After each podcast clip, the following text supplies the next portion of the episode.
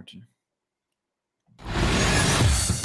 Au menu cette semaine, émission spéciale consacrée sur le championnat mondial junior. Vous saurez tout sur le populaire tournoi et on reçoit en entrevue le premier choix des prédateurs de Nashville, l'attaquant des Mooseheads, Zachary Leroux. Le podcast La Relève. C'est un podcast de sport. 21 décembre 2021, Anthony Desaunier, Martin Thériault, une autre édition du podcast La Relève à quelques pas du fabuleux tournoi du championnat mondial junior. Marty, enfin des bonnes nouvelles. Ça pleut de mauvaises nouvelles dernièrement, mais nous, à la maison, soyez là, restez avec nous. On va vous en donner des bonnes nouvelles parce que c'est une autre édition du podcast qui commence. Ouais, puis écoutez, euh, tu sais, j'aime dire que ces événements-là, c'est comme Noël. Tu sais, je suis vraiment excité. Je suis comme un enfant qui a le goût de déballer son cadeau. Puis là, en plus que c'est vraiment Noël qui approche, mais tu sais, je veux surtout dire que euh, le mondial junior, quand tu es un amateur d'espoir, quand tu es un amateur euh, pour suivre les, justement les différentes personnes qui pourraient accéder à la LNH, et on le sait, c'est toujours énormément féerique, toujours tellement de belles histoires qui arrivent, en particulier avec l'équipe canadienne, mais tout partout, tout partout dans le tournoi. Euh, c'est un délice. Ça va être encore un délice cette année. On va souhaiter que ça se déroule le plus normalement possible. Ça, évidemment, on ne contrôle pas tout. Mais euh, quoi qu'il en soit, on va avoir encore euh, du bon hockey à se mettre sous la dent dans le temps des fêtes. Exact. On va, on va espérer que ça se déroule point. Il y, a plein de nouvelles qui sortent dernièrement dans la Ligue nationale de hockey. Bon, le, hockey de la Ligue nationale est repoussé jusqu'au moins au 26 décembre. Nouvelle de dernière heure ce matin, Michael Alancette m'apprenait via Twitter que la LHJMQ est aussi sur pause jusqu'au 7 janvier. Donc là, au moins, si on est capable d'avoir du hockey à le championnat mondial junior, ça, ce serait une excellente nouvelle, Marty. Mm. Et euh, comme je le disais en entrée de jeu, on va analyser chaque équipe, les 10 formations. On va y aller vraiment avec toutes les histoires, à compter bien évidemment, euh, à commencer bien évidemment par le Canada.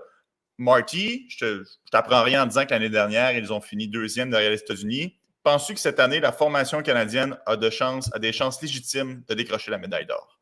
Ben, écoute, je pense qu'à chaque année, tu dois, tu dois mettre le Canada parmi les favoris. C'est impossible de te présenter au Mondial Junior et d'écarter le Canada pour la médaille d'or. C'est le but à chaque année. Donc, euh, ils ont toujours d'excellents joueurs, des gars qui ont.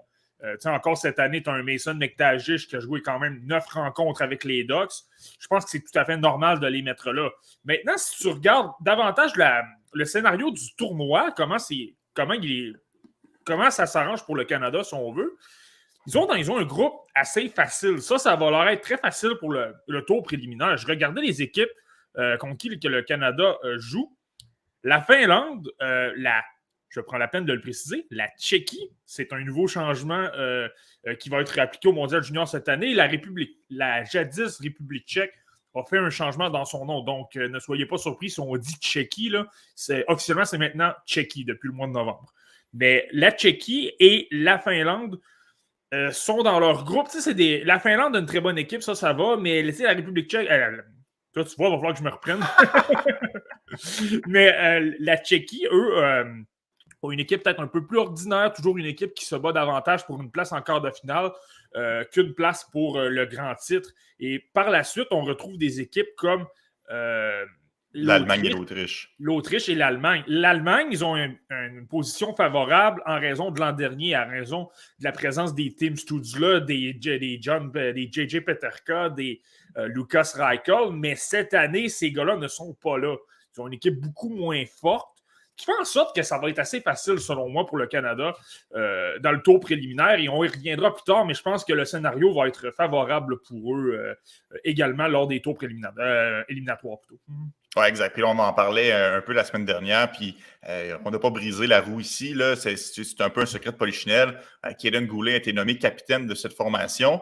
Euh, comme il n'y avait pas nécessairement beaucoup de joueurs qui revenaient cette année, ça allait un peu de soi que c'est lui qui allait avoir le C. Marty, bien évidemment, toute mon attention va se tourner vers Shane Wright parce qu'on on le sait, nous, on, focus beaucoup sur le prochain repêchage. Il sera vraisemblablement le premier choix total à l'heure du prochain encamp. À quel genre de production on peut, à quel genre de production on peut s'attendre de Shane Wright pour que ce soit un tournoi acceptable? Est-ce qu'il faut que ce soit du niveau de Trevor Zegras l'an dernier, par exemple?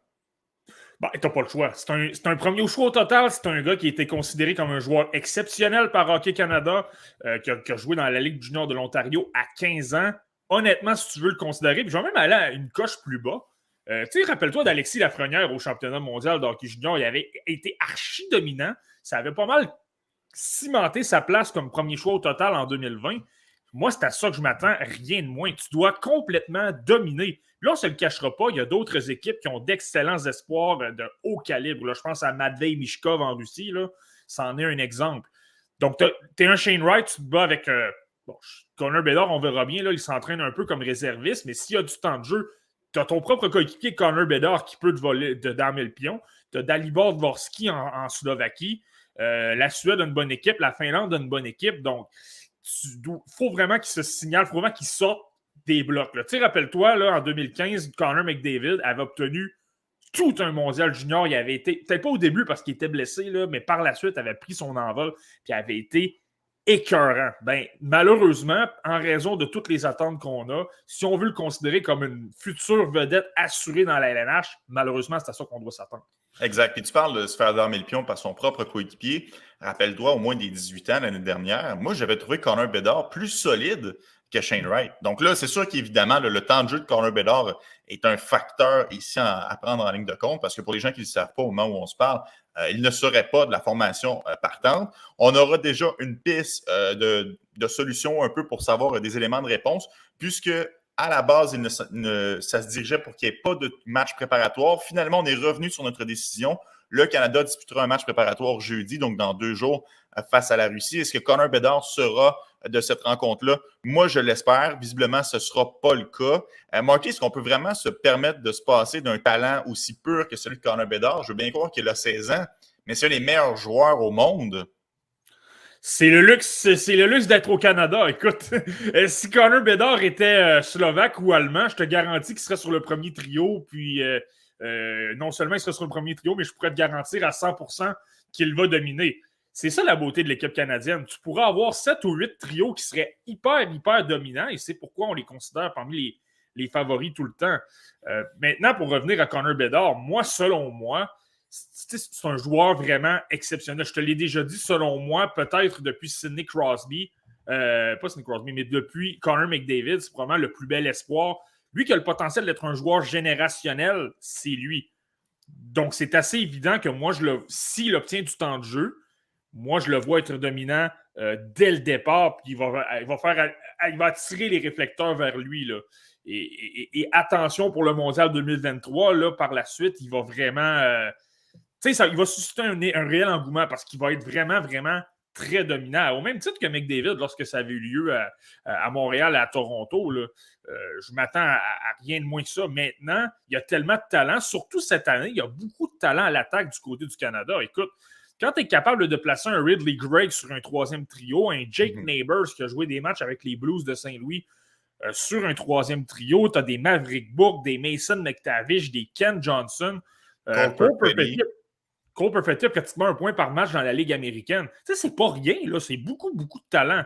Et ils sont, malheureusement, c'est la, la philosophie de Hockey Canada. Souvent, on va y aller avec des joueurs un peu plus âgés, des gars de, euh, de 18, mais en majorité de 19 ans. Donc, euh, on verra bien c'est quoi la décision, mais moi, je pense que s'il touche la patinoire, Connor Bedard va attirer les projecteurs sur lui, mais ça, on verra. Hmm. Bon, on parle beaucoup de l'attaque euh, du Canada avec raison. C'est quand même une formation qui compte une force de frappe assez impressionnante. Je pense que dans le, devant le filet avec Sébastien Cossa, ça devrait être OK aussi. Le talon d'Achille, peut-être, de la, formation canadienne serait peut-être la défensive. Je veux bien croire qu'on a un gars comme Owen Power qui a été repêché un premier au total l'an dernier, mais ça reste que c'est une défensive qui me semble un peu en orthodoxe, seulement que des défenseurs gauchers, euh, peut-être moins de haut high profile que, je m'attendais à la base. Oui, Kenan Goulet, je le sais, mais est-ce que toi, la défensive du Canada est un point d'interrogation pour toi, Marty? tu sais ce qui est drôle par rapport au point des défenseurs gauchers, lorsque je faisais ma recherche hier, je me suis, je me suis amusé à regarder les 10 équipes, puis je me suis rendu compte que la Russie est dans le même scénario que le Canada.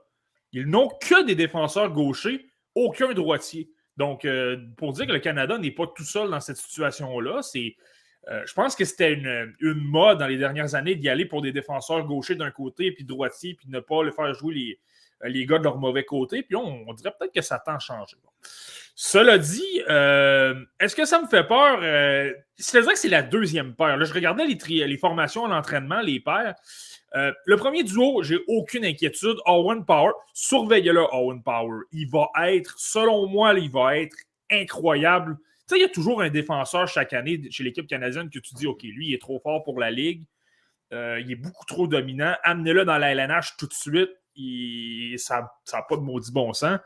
Moi, je pense qu'Owen Power est dans ce calibre-là cette année. Écoute, c'est rare que tu as un premier choix au total qui joue l'année suivante au Mondial Junior. La dernière fois que c'est arrivé, euh, qu'un premier choix au total déjà repêché premier au total évolue au Mondial Junior, c'était Ryan Nugent Hopkins et c'était en raison du lockout de 2012-2013. Euh, sans dire non à quel point j'ai d'énormes attentes. Et un gars comme Olin Zellweger, je sais qu'il est moins connu peut-être, mais il a une excellente saison dans la Ligue junior de l'Ouest, a été de loin le meilleur lors des deux matchs contre les étoiles universitaires et il est jumelé à Owen Power. La première, la première page, j'ai aucune inquiétude. C'est par la suite que ça se gâte un petit peu. Là. Euh, Caden Gooley, aucun problème. Lui, je, l'estime très bien. Euh, une troisième paire, c'est pas trop grave. Tu as peut-être un peu moins de temps de jeu. Puis euh, tu vas affronter des trios peut-être un peu moins talentueux. Là, il faut quand même y aller en comparaison. Le Canada ont quatre trios blindés, solides, mais si tu compares à la fin, je, vais prendre la Finlande, qui est une excellente équipe, mais la Finlande, tu débarques sur les trois et quatrième trio, il y a pas mal moins de talent. Euh, ce sont des joueurs qui ne, joueront peut-être même pas dans la LNH. Donc là, tu te retrouves avec un Carson Lambos ou un Donovan Sebrango qui est capable de faire le travail avec ça. Je pense qu'il n'y a pas de problème. Moi, c'est la deuxième paire. Lucas Cormier m'a quand même déçu lors des deux matchs contre les étoiles universitaires, surtout à 5 contre 5. Contre 5. en avantage numérique, ça allait. Il contrôlait la rondelle. C'était du bon vieux Lucas Cormier qu'on voit avec les, les, Islanders de Charlottetown. Mais moi, ce que j'ai hâte de voir, c'était à 5 contre 5. Est-ce qu'un gars comme Kevin Gooley, qui est très responsable et qui est physique, va bien complémenter son jeu? Ben, honnêtement, je l'espère. C'est vraiment la, la, grosse question avec eux. si ça, c'est correct, honnêtement, c'est difficile de ne pas voir le Canada aller assez loin dans ce tournoi-là. Bon, euh, assez pour l'équipe canadienne, parce que si, on s'attarde trop au Canada, on n'aura pas le temps de faire les, 10 formations.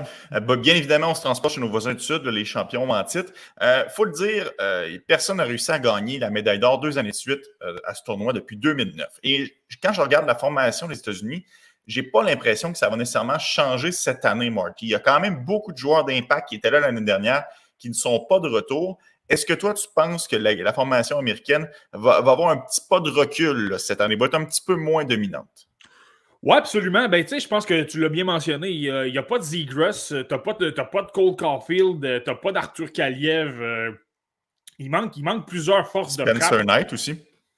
Spencer Knight devant le filet. Quoi que Drew Comesso, je ne le sous-estimerais pas trop. Moi, Drew Comesso, j'ai toujours trouvé c'est un gardien de but, pas du calibre des Spencer Knight, des Yaroslav Askarov ou des Jasper Wallstead, mais c'est un excellent gardien également, choix de deuxième tour des Blackhawks. Puis moi, j'ai toujours adoré comment il était capable de bouger devant le filet, même s'il est peut-être moins imposant euh, que, les, gardiens que je viens de mentionner. Donc, je suis pas nécessairement une faiblesse devant le filet. Ils n'ont pas nécessairement de mauvaise équipe, mais si je, regarde leur formation, il y a beaucoup de gars de 18 ans. Je viens de le mentionner. Là tous les gars qui sont dans leur formation sont d'excellents joueurs, vont avoir de belles carrières dans la LNH. Sauf que euh, c'est peut-être un peu plus difficile. Euh, euh, c'est un tournoi de 19 ans. Et eux, ils en ont peut-être un peu moins parce que leurs 19 ans étaient là. Tu sais, souvent, c'est un cycle de deux ans, le mondial junior. Là. les Caulfield, les Egros, les Kalien ne sont plus là.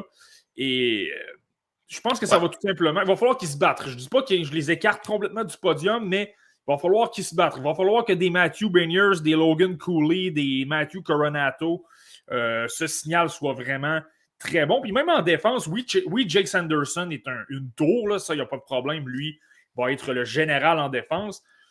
Mais les autres, tu vois, euh, Luke Hughes est là également. Il y a de bons défenseurs, mais c'est des gars qui n'ont pas nécessairement d'expérience, qui ne reviennent pas par rapport à l'année précédente. Euh, contrairement à ce qu'on pouvait voir avec les Américains l'an dernier. Je suis surpris que tu me dises ça, Marty, parce que je te connais assez. on, on jase quand même assez régulièrement pour savoir que Jack Pert est quand même un de tes joueurs que tu aimais bien dans le dernier repêchage. Tu, lui fais moins confiance? Non, je, ben, Jack Pert, je l'adore. Je l'ai encore regardé à St. Cloud State, puis il est impressionnant. C'est euh, on dit le défenseur moderne, si on veut, c'est exactement ça. Il n'a pas nécessairement le meilleur coup de patin, mais il est tellement intelligent sur une patinoire. Quand tout le temps la petite décision, la décision rapide, euh, repère le bon coéquipier. Puis il a d'excellentes mains, il bouge très, très, très rapidement la rondelle pour attirer des gens vers lui, puis ça libère les lignes de passe. Tu sais, quand tu crées les occasions au lieu euh, de les voir se développer et tout simplement en profiter, c'est là que tu vois que tu es un joueur d'élite par rapport aux autres. Euh, je l'aimais avant que le Wild le sélectionne. Et là, c'est le Wild, c'est mon équipe qui l'a sélectionné. Donc, j'étais encore plus emballé. Là, honnêtement, je ne sais pas si tu te souviens, c'était un gars que je considérais peut-être pour les, Canadiens euh, vers le rang 30-31. Donc, euh, non, je l'adore. Mais maintenant, il faut être réaliste. Comme je viens de dire, il manque peut-être un petit peu de patin et il y a 18 ans. Donc, moi, je ne m'attends pas nécessairement à ce que. Je pense qu'il peut être bon, mais pas nécessairement de là à remplir un rôle super important euh, avec l'équipe américaine. Euh, si on se transporte pour euh, le seul joueur qui est éligible au prochain repêchage, c'est un joueur qui est issu du programme de développement américain, Logan Cooley. Moi, c'est un joueur que j'adore. je ne m'en suis pas caché sur cette tribune. C'est un joueur que présentement j'ai dans mon top 3.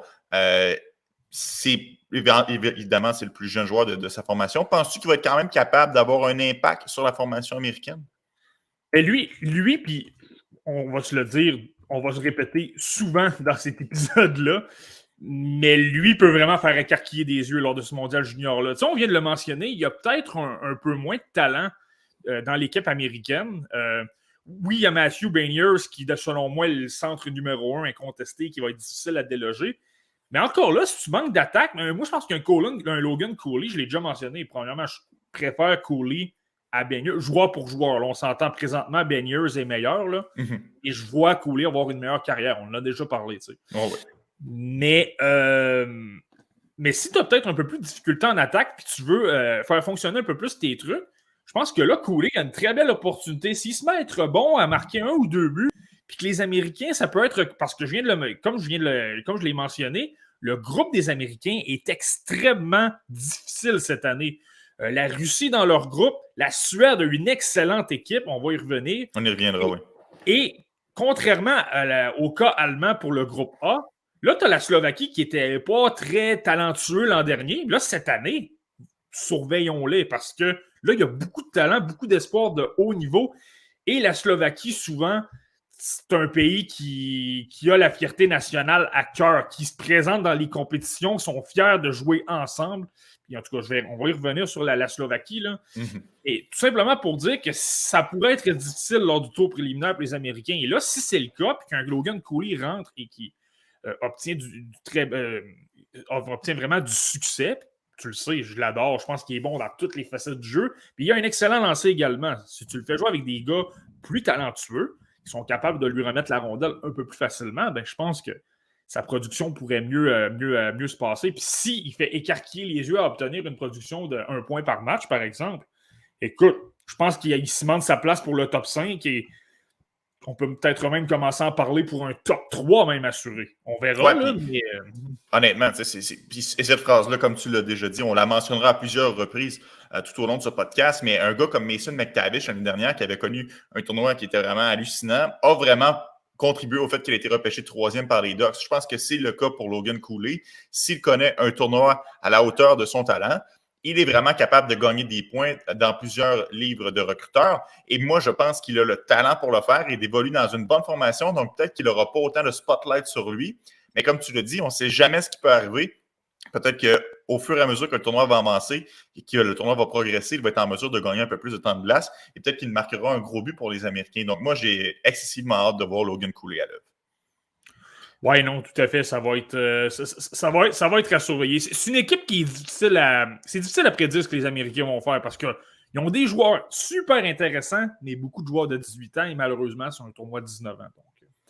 Bon, là, si on parle de Cooley et on parle de Shane Wright, évidemment, on aura sous la loupe Joachim Kemmel et Brad Lambert avec la Finlande. Ça fait des semaines qu'on en parle, ça fait même des mois que tout le monde se pose la question à savoir lequel des deux est supérieur à l'autre. Il n'y aura pas d'excuses, ils joueront avec des joueurs de talent. Je le sais qu'un peu plus tôt, tu as dit que peut-être que leur bottom six est un peu plus faible, mais ils ont quand même d'excellents joueurs euh, pour euh, inscrire des points au tableau.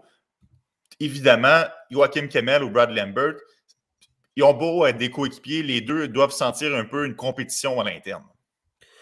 Ouais, ben, compétition, je veux dire. C'est certain que tu vas, tu te présentes au mondial junior pour ramener une médaille d'or à la Finlande. Puis les deux, je, sais que les deux sont de bons amis également, là, donc euh, euh, c'est une compétition pour dire oui, c'est qui le meilleur, mais je pense qu'au final, les deux veulent, ont, le bien-être de leur pays à cœur. Une saine compétition, alors. Une saine compétition, ouais.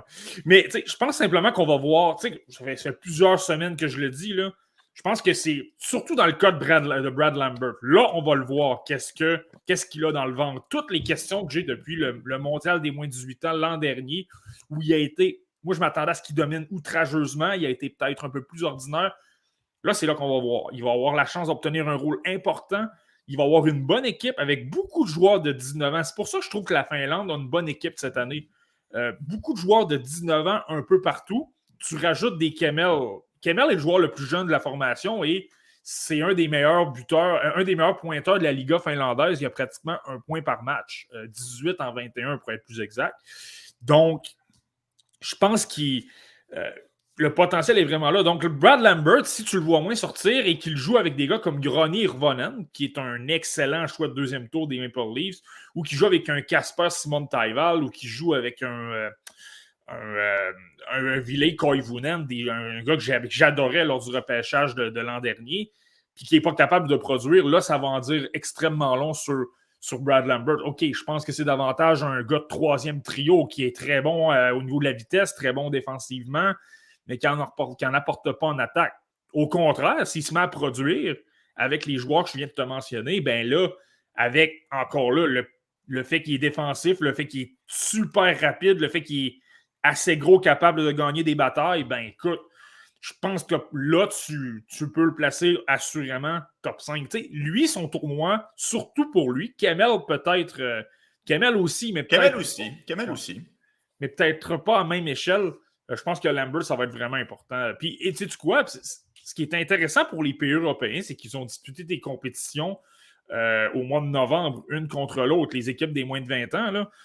Donc, tu es capable de voir un peu qui va, euh, va se signaler. Et Brad Lambert ben, a formé un excellent trio avec euh, Irvonen et euh, Atou, Atou qui lui, malheureusement, n'est pas là, il a contracté la COVID, puis finalement a dû se retirer du tournoi. Là. ça va leur faire extrêmement mal. C'est pourquoi je pense que ça va peut-être être un peu plus difficile pour la Finlande, mais, pour revenir à Lambert, là, une belle occasion de se faire valoir. Oui, parce que si la Finlande veut répéter son exploit l'année dernière, c'est-à-dire de décrocher une médaille, eux qui avaient terminé avec la, médaille de bronze devant les Russes, euh, ça va aussi passer pour euh, Topi euh, Niemela parce que c'est un bon défenseur, puis défensivement, c'est probablement sur lui que les Finlandais vont s'appuyer. Lui, surveillez-le. C'est un, ça a l'air de rien, là, choix de troisième tour, encore des Maple Leafs. Je pense que le recruteur en Finlande a eu un bon petit boni euh, en 2020. Mais, euh, mais surveillez-le, c'est un défenseur super offensif qui bouge super bien la rondelle, qui va être un maître en avantage numérique lorsque la Finlande va vouloir attaquer à plus d'un joueur avec un, homme, un homme de plus sur la glace.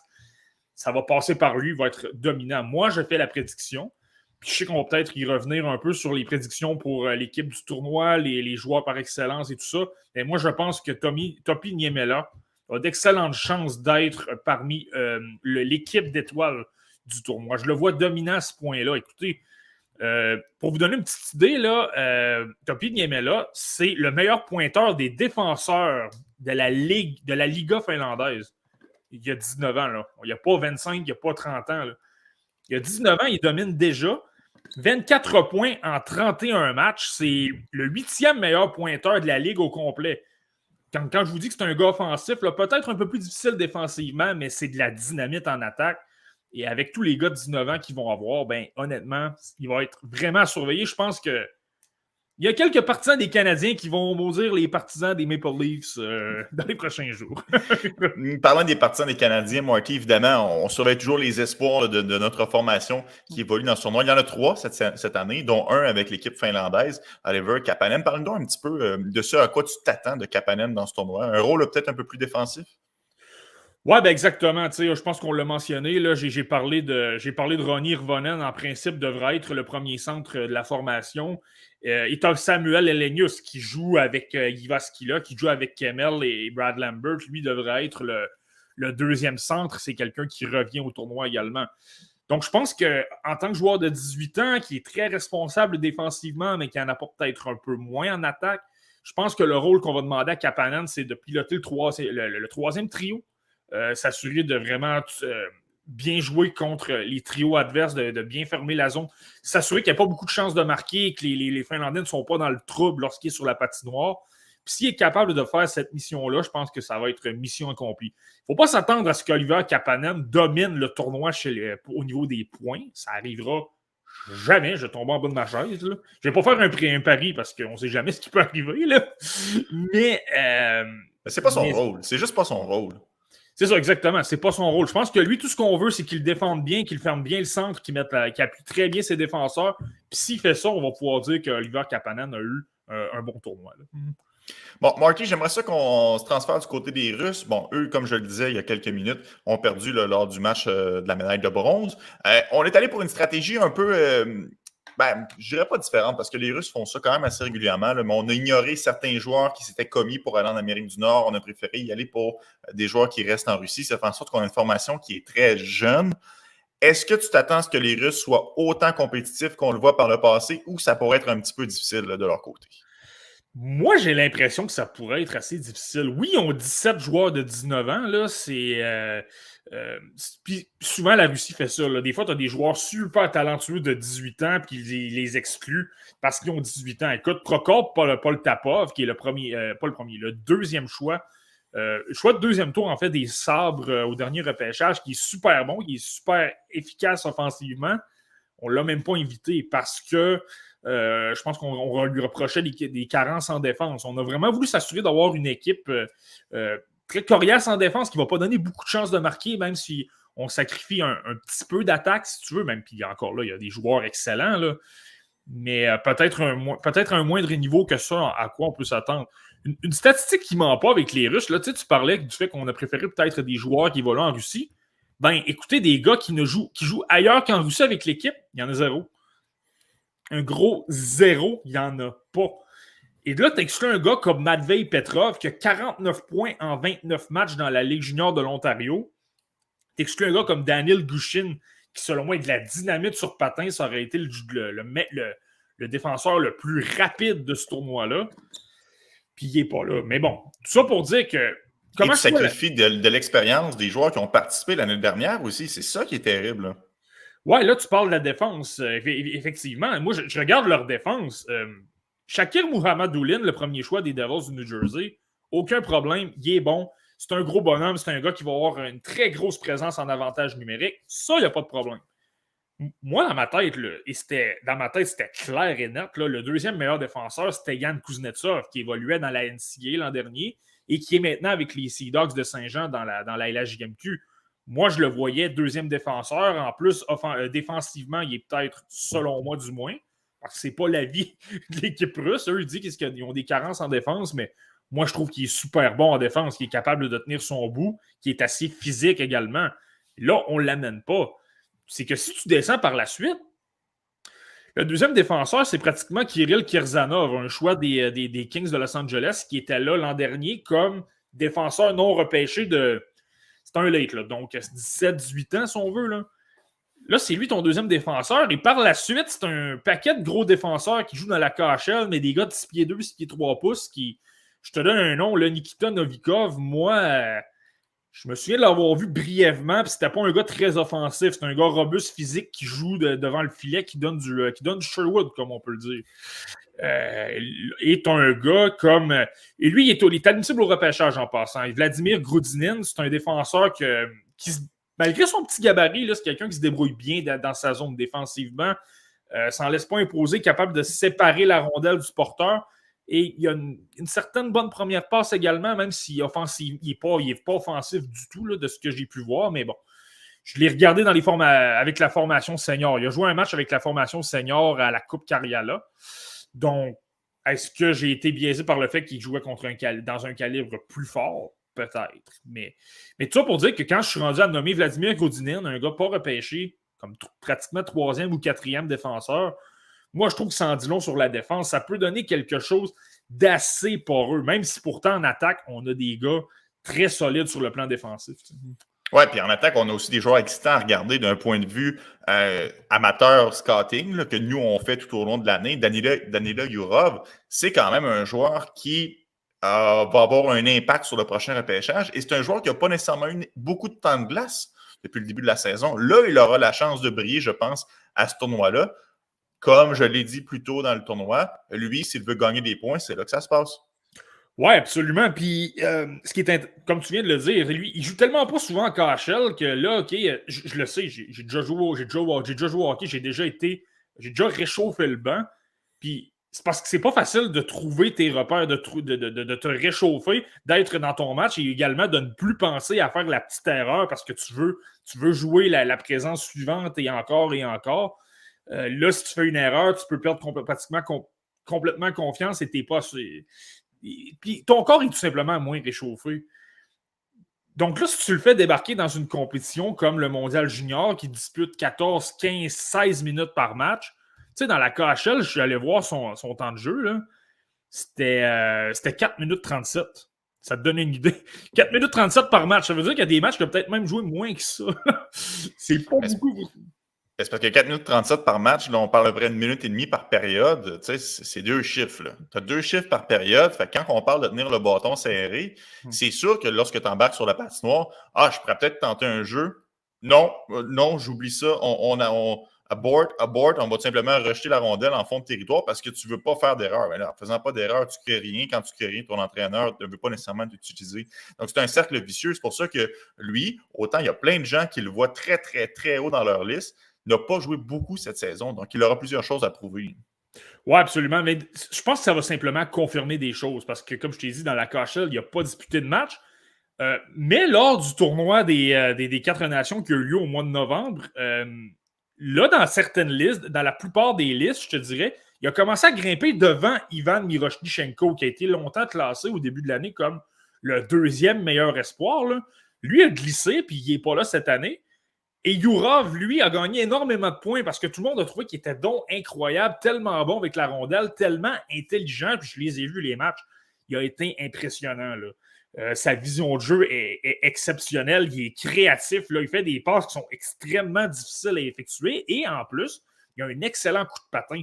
C'est quelqu'un qui, euh, dans les détails, est très bon, qui va être capable d'effectuer de l'échec avant. De, il travaille super, super fort. C'est pas le tu sais, parfois, on se fait l'image d'un Russe qui n'est pas très travaillant. Lui, Yurov, c'est pas ça. C'est quelqu'un qui est attentionné aux, détails. Donc, s'il débarque avec l'équipe russe, euh, qui, joue dans un rôle euh, appréciable sur un deuxième ou un troisième trio, qui est capable euh, de, faire, de, faire sentir sa présence, lui également, je pense que là, ça devient un choix top 10 pratiquement assuré. Puis s'il est vraiment incroyable, peut peut-être monter un peu plus. Tu, l'as mentionné rapidement, Marty, ce n'est pas en raison de la COVID que Miroshnichenko n'est pas présent au tournoi. on l'a tout simplement ignoré. Ça en dit quand même long euh, sur le joueur. Penses-tu que lui, ça va lui faire perdre des plumes à un point tel qu'il va continuer de descendre et descendre et descendre dans les listes? J'allais te dire oui, jusqu'à ce que je lise un texte hier. Euh, et j'ai trouvé ça super intéressant. Honnêtement, là, dans le fond, je vais le résumer ici. Là, en tout cas, dans ma tête, du moins, là, Là, il y a un éléphant dans la pièce avec Ivan Miroshnichenko. Euh, dans le fond, Sergei Zubov euh, a parlé. Là, il est impliqué avec l'équipe nationale russe. Puis, euh, il a été questionné sur le fait que Miroshnichenko n'avait pas été invité. A dit que, bon, on va se concentrer davantage avec le mondial des moins de 18 ans dans son cas. Ça va être ça le plan. Mais il a aussi mentionné un détail intéressant. Miroshnichenko a contracté la COVID-19, selon lui. Et il a eu beaucoup de difficultés à trouver son rythme. Ça a été pas mal plus difficile, probablement au niveau du cardio. Là, je l'ai peut-être.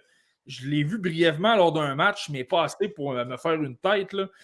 Mais semble-t-il que ça, serait plus difficile depuis ce temps-là. Donc, quel Miroshnichenko on, euh, Je ne sais pas si tu comprends ce que je veux dire. Ça ressemble ah, à, la, Hendrix Lapierre il y a deux ans. Est-ce que c'est un gars qui va avoir des commotions cérébrales à répétition? Ou c'est quelqu'un ou c'est simplement une, fausse alerte, puis finalement, il est correct. Le, on a tendance à montrer que, c'était, que, c'était, que, c'était, correct dans le cas d'Hendrix Lapierre, mais, mais là, c'est de se poser la question avec Miroshnichenko. Est-ce qu'il a plus de difficultés parce qu'il se remet de la COVID, ça va, il va se remettre tranquillement en marche, puis rendu vers la fin de la saison, ça va mieux se dérouler? Ou Au contraire, c'est un c'est un gros problème structurel. Il y a énormément de problèmes dans son jeu. Euh, je pense qu'il va falloir simplement suivre la saison. Si on arrive en fin de saison au mondial des moins de 18 ans et qui est invisible, je pense que là, puis il a déjà commencé. J'ai vu des listes où il est classé 25e. Là. Euh, j'ai vu des gens très sévères en son endroit. Euh, mais donc, mais si ça continue comme ça, qui débarque supposément, supposons au mondial des moins de 18 ans, qui n'est pas plus dominant que ça, qui a encore de la difficulté euh, avec son cardio, avec son effort, ben écoutez, je pense que là, ça peut devenir, ça peut être une chute assez drastique, mais on va suivre, on va suivre comment ça va se dérouler dans son cas. Euh, honnêtement, je serais surpris, le 25e. mais comme tu dis, on aura plusieurs autres éléments de réponse qui nous seront fournis euh, tout au long euh, de la saison. Un spécialiste du hockey russe, en plus, qui l'a classé là. Il mettait d'autres espoirs, d'autres espoirs qu'on parle peut-être un peu moins devant lui. Donc, ça en donne, donne une idée. L'autre point intéressant que je vais avoir hâte de surveiller avec les Russes, c'est Nikita Shibrikov et Matvei Mishkov, eux qui avaient fait la pluie le beau temps l'année dernière, au moins 18 ans. je t'apprends rien, Marty. les deux avaient récolté des points à la tonne. Euh, je ne sais pas si on va les jumeler ensemble, mais j'ai bien hâte de les voir évoluer là, avec, avec les Russes. Je vais d'abord m'attarder sur Mishkov parce que, tu sais, l'année dernière, je vous avais j'ai tendance à trouver que ça se concrétise. Là. Tu me diras si j'ai raison, si j'avais raison. Mais tu sais, moi, je t'avais dit Connor Bedard et Matvey Mishkov, c'est le nouveau Crosby versus Ovechkin version 2021-2022, parce que les, les, deux vont être encore là l'an prochain. Et là, je pense que c'est la première étape où on va avoir droit à ça. Euh, les deux qui vont compétitionner sur la même, la même plateforme contre des joueurs plus âgés où c'est censé être plus difficile, mais eux seront tellement exceptionnels que ça va avoir comme si c'est facile. Et c'est là que là, on verra comment le Canada va utiliser Connor Bedard. Mais Mishkov, lui, on va le placer dans un rôle intéressant. Il va en avoir du temps de jeu.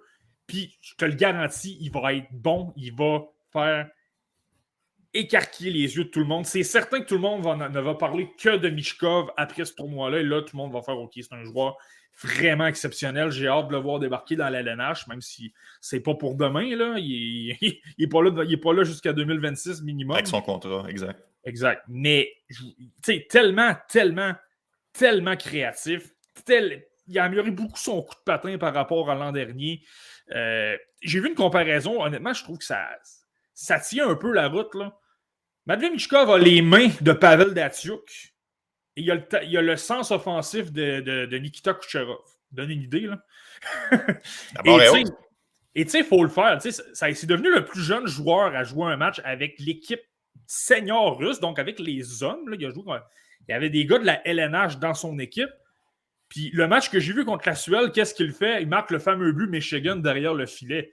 Tu sais, c'est son premier ou deuxième match avec l'équipe nationale senior, vient de battre un record de Vladislav Tretiak. Puis lui se présente, marque un but comme ça. Tu sais, ça vous en dit long à quel point, premièrement, il a énormément de confiance en lui et aussi à quel point il a beaucoup de confiance. Et là, s'il faisait ça contre des hommes, des anciens de la LNH, ben écoute, je le vois, je n'ai pas besoin de te dire qu'est-ce que je pense qu'il est capable de faire contre des moins de 20 ans. Non, ça c'est clair. Puis euh, sera, comme tu dis, un gros talker dans ce tournoi-là et on aura, on aura bien hâte de le surveiller. On reviendra. il y a d'autres joueurs aussi qui euh, seront repêchés en 2023 qui évoluent dans ce tournoi-là. Je pense qu'il y a un joueur qu'il faut surveiller du côté de la Russie euh, et on en parle peut-être un peu moins parce qu'il est peut-être un peu moins sexy. C'est Fedor Zvechkov, choix premier tour au, repêchage 2021. les matchs que j'ai vus avec l'équipe russe, justement, dans le, dans le, fameux match où il y avait Mishkov, euh, je l'ai vraiment aimé. Euh, je veux dire, j'ai toujours adoré son jeu défensif. Ça a toujours été un gars super responsable, qui est gros, qui a un énorme coup de patin. Mais là, lors du match que j'ai vu, tu vois, j'ai vu davantage d'habileté offensive. J'ai vu. Euh, il avait une très bonne vision de jeu. Il, effectuait des jeux très difficiles, de très bonnes mains. Puis ça amenait à plusieurs bonnes chances de marquer. Moi, je vous le dis, s'il y a une carte cachée chez la Russie qu'il va falloir surveiller, là, surveiller Fedor Zvechkov, il pourrait être pas mal meilleur qu'on le pense. Euh, euh, on se transporte en Suède, l'équipe que je considère potentiellement comme euh, l'équipe à surveiller du tournoi. Ils n'ont pas gagné l'or depuis 2012, mais honnêtement, ils ont toute une formation sur papier. Je regardais là, ce matin Simon Vincent, William Eklund, Jesper Wallstead, Fabian Lucel, Oscar Lawson, Alexander Holtz. Et à tout ça, on aurait pu rajouter Lucas Raymond, là, mais malheureusement, lui, c'est terminé. il, est, parti. il est rendu dans la Ligue nationale de hockey, mais ça démontre à quel point la Suède a énormément de talent sur papier. Penses-tu que c'est la meilleure équipe du groupe B? Là, je pensais que tu allais me dire que donner le cadre tout de suite à Lucas Raymond, la question que tu gagnes ton pari. Je, l'ai déjà dit, ça. Ça, je l'ai déjà mentionné. écoute. Euh, ben, écoute, sur papier, euh, oui, effectivement, oui, tu n'as pas, le choix de, pas le choix de parler du, de la Suède. Sérieux, sérieux favori avec le Canada, probablement, pour la médaille d'or. Parce que, ben, écoute, je pense que tu viens de le mentionner. Puis, tu sais, lorsque tu veux voir si une équipe a un potentiel de se rendre loin, tu dois prendre trois facteurs. Est-ce que tu as un gardien d'élite? Est-ce que tu as un défenseur d'élite? Et est-ce que tu as un attaquant d'élite?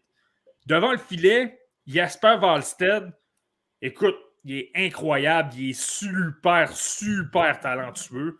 Euh, moi, comme je l'avais parlé avec Niemela pour euh, l'équipe du tournoi, moi, je pense que mon, favori pour être gardien par excellence, ça va être Valstead. Encore un gars du Wild. Écoute, j'ai simplement, c'est simplement ça ma raison. C'est simplement parce que c'est un espoir du bois. mais non, non, mais écoute, j'ai regardé un match dans la ligue, dans la SHL, la Ligue élite de Suède, une ligue très compétitive. Il est excellent, là. Il, est tellement bon pour lire le jeu. Puis, tu sais, la qualité numéro un, souvent, chez un gardien, là, tu le sais, là, Price en est le meilleur exemple. C'est le calme d'un gardien. Peu importe ce qui se passe devant lui, tu gardes ton calme, tu fais le travail quand même. Et Valstead, c'est ça. Il y avait beaucoup. Le match que j'ai regardé, il a reçu beaucoup de lancers. Je pense que c'est 35. Là. Puis il y a énormément. Il a loué seulement un but. il, y avait toujours énormément de pression sur lui. Puis il faisait les gestes comme s'il était dans une pratique du dimanche matin euh, contre Martin Thériault et d'autres joueurs de Ligue de garage. C'était facile, il était calme, il faisait tout tranquillement. Puis ça faisait en sorte qu'il était en contrôle. Il était en contrôle. Il n'était pas en train d'en faire trop, simplement toujours bien placé. Puis je pense qu'avec une, excellente défense, la Suède a toujours une très bonne défense, mais ça va être plus facile encore. Maintenant, en défense, le joueur d'élite, c'est Simon Edvinson. Il a une excellente saison dans la Ligue, euh, justement dans la SHL avec Frolunda. Il est devenu le défenseur numéro un. Là, on a renvoyé Nathias Norlinder et Norlinder ne jouera même pas sur le premier, euh, duo parce qu'il y a Edvinson devant qui fait mieux. 12 euh, points, 24 matchs à 18 ans. Il est 6 pieds 5. Euh, bon, il est bon physiquement parce qu'on vient de le mentionner au niveau du gabarit. Puis les matchs que j'ai regardés au niveau des moins de 20 ans d'Edvinson, c'était un homme qui jouait avec des enfants. il était vraiment, vraiment très supérieur à la moyenne. Tu sais, contre des hommes, là, il était bon, mais tu sais, euh, il mhm. était plus de calibre, si on veut. Euh, mais là, contre un, dans un calibre inférieur, moi, selon moi, il va être simplement renversant. Ah et quand, tu parles de calme, je veux juste renchérir sur Edvinson, quand tu parles de calme pour Walstead, Edvinson qui sort de sa zone, même sous pression, ça n'a pas l'air à le stresser bien, bien. C'est vraiment un joueur qui est confiant dans ses habiletés, manie très bien la rondelle, se sort facilement d'une impasse. Euh, je suis d'accord avec toi. Puis honnêtement, c'est le syndrome peut-être Steve Eiserman, un autre défenseur qu'on repêche assez haut qui pourrait devenir un défenseur extrêmement fiable dans la Ligue nationale. C'est un joueur que, j'adore et que j'ai bien hâte de voir évoluer. Imagine Edvinson s'il débarque et il joue avec Sider sur le premier, sur le premier Ça pourrait être assez dominant, on va se le dire. Exact. Puis tu le disais, à l'attaque, et on a assez de joueurs pour faire des feux d'artifice du côté de la Suède. Si euh, un match chez William Eklund qui est plus au ralenti, ça peut être un Oscar Olausson. L'autre match, ça peut être un Alexander Holtz qui a évolué aussi dans la Ligue nationale de hockey. Euh, il y a vraiment plusieurs joueurs là, qui sont capables de marquer des buts. Ben, le, point qui est super intéressant, tu as mentionné les deux joueurs, mais William Eklund a joué dans la LNH avec les Sharks. Alexander Holtz a joué avec les Devils, mais ces deux-là, c'était des coéquipiers, c'était des partenaires de trio l'an dernier avec Joe Gardens. Donc, ça, c'est un autre point à ne pas négliger. Tu sais, je prenais le Canada. supposons que je mets euh, Cole Perfetti avec euh, Shane Wright ou euh, Mason McTavish. Mais ces gars-là ne jouent pas ensemble. Ils ont, peut-être déjà joué dans des formations nationales, mais c'était quelque chose comme quatre ou cinq rencontres, puis pas plus. Mais là, Holtz et Eklund, ont joué ensemble et non seulement ça. Je ne sais pas si tu te souviens l'an dernier, je te disais souvent qu'Eklund avait probablement aidé Holtz à produire. Donc, il y a une chimie entre les deux. Donc, si tu es l'entraîneur-chef, tu n'as pas de casser la tête, tu es ensemble, tu le sais qu'ils vont bien aller ensemble, tu le sais qu'ils s'adorent euh, mutuellement, puis tu les laisses aller. Puis là, je n'ai même pas parlé de tous les autres joueurs, les Olafson, les, euh, euh, les Fabian Bussel, les Isaac Rosen. Même un. Tu sais, c'est hallucinant. Quand tu dis que tu as Théodore Niederbach, puis là, il y avait eu des cas de COVID puis des blessures, mais c'était le premier centre l'an dernier avec Holtz et Lucas Raymond.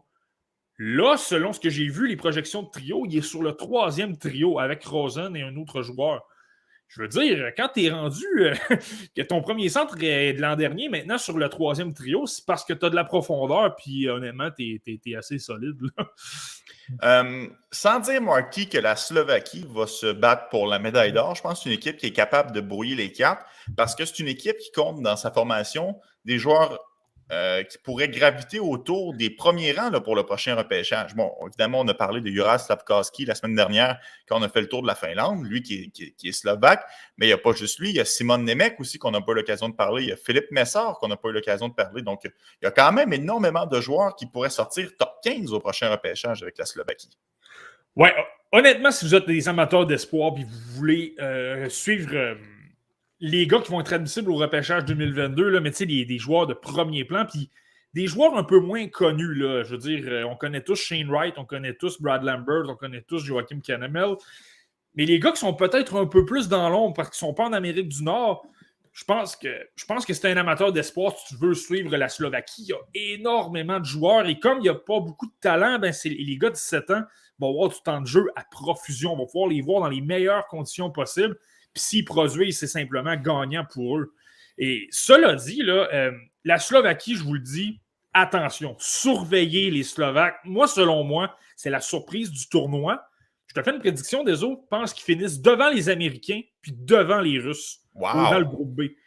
Parce que ils ont pas mal les ingrédients pour être une équipe qui surprend. tu vas me voir venir, là. Moi, souvent, les, historiquement, les équipes qui ont du succès au mondial junior, souvent, c'est qu'ils ont une vedette qui est extraordinaire. Là, puis elle transporte le reste de l'équipe, va marquer les gros buts. Défensivement, l'équipe fait le travail. Là. Euh, supposons que tu débarques contre la Russie, c'est 2-2 en fin de troisième. Puis là, ton joueur, ton, go-to guy, si on veut, là, va marquer le gros but important. Puis tu te sors avec la victoire 3-2 là, je trouve que la, je trouve que la Slovaquie ont exactement ces ingrédients-là. Un peu comme l'Allemagne avec Stim Stuzla l'an dernier. Stim Stuzla avait été écœurant, vraiment exceptionnel, puis traînait un peu l'équipe sur ses épaules. La Slovaquie, je pense que c'est un peu ça. Et non seulement ça, je, regarde leur formation, je suis capable de faire deux bons trios. Et j'ai même Alexis Mikluka, le joueur de l'Armada de Blainville-Boisbriand, qui est sur un troisième trio dans mes projections.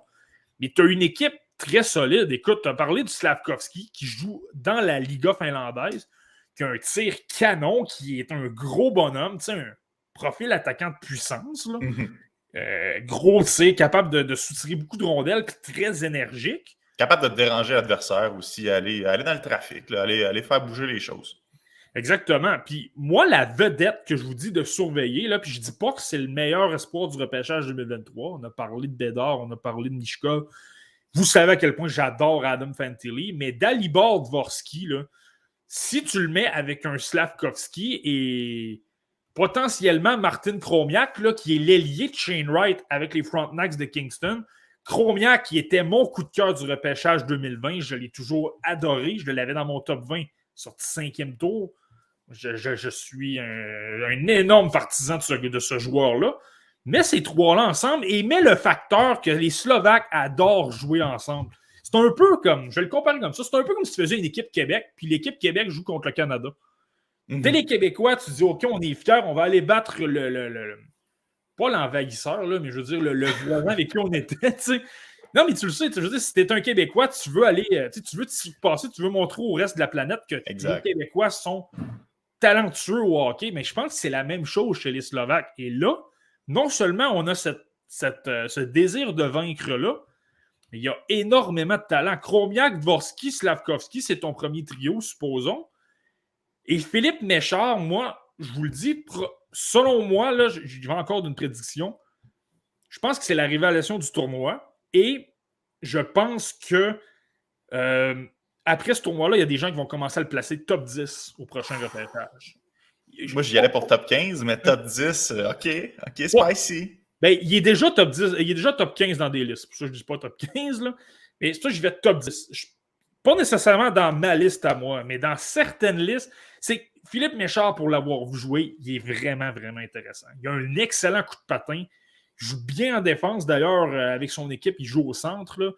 Euh, quand même de bonnes habiletés individuelles. Moi, c'est là que je me pose la question. Est-ce qu'il y a énormément d'attaques qui peut faire en sorte que ça devienne un joueur dominant? C'est ça ma question. Je ne le sais pas encore. Mais pour le reste, il est super intéressant. Il est très rapide, très tenace, beaucoup d'énergie, toujours en support de son coéquipier. Ça, ça m'a impressionné. Là. Si tu regardes un match de Philippe Méchard, tu ne peux pas le rater. Il est toujours près du porteur de la rondelle. Et tu le sais à quel point le support dans la LNH, c'est bon. Là. Et tu sais à quel point la vitesse, c'est bon. Tu sais à quel point l'effort, c'est bon. Il y a toutes les qualités pour faire en sorte qu'il devienne minimum un joueur top 6 dans la LNH, très bon défensivement, qui en apporte peut-être moins en attaque. Moi, c'est ça que je veux surveiller. Mais si en plus, peut montrer qu'il se développe offensivement, écoute, on a peut-être une future vedette. C'est tout, tout, tout, tout un joueur. J'ai quand même une, question à te poser, Marky, par rapport à Méchant, parce que je regarde ses mensurations. C'est un gars de 5 et 10, 172 livres. Euh, des fois, j'ai l'impression que ça paraît sur la patinoire qui est 5 et 10, 172 livres. C'est un gars qui se fait quand même un peu bousculer. Est-ce que tu penses que ça, c'est un point amélioré dans, dans son match? Oui, ben absolument. Mais moi, si j'y vais avec ma. Si j'y vais avec une projection dans deux ou trois ans, tu viens de le dire, 5 pieds 10, 172 livres, supposons qu'il prend un ou deux pouces, ça demande 5, 5 pieds 11, 6 pieds. C'est pas le plus gros, mais c'est pas le plus petit non plus. Il est tout simplement correct. Puis supposons qu'il prend une quinzaine de livres, ça t'amène environ à 187, euh, 190 livres dans ce coin-là. Je pense que ça devient un gars avec une taille respectable pour la LNH. Oublie pas qu'il joue dans une ligue professionnelle en Slovaquie.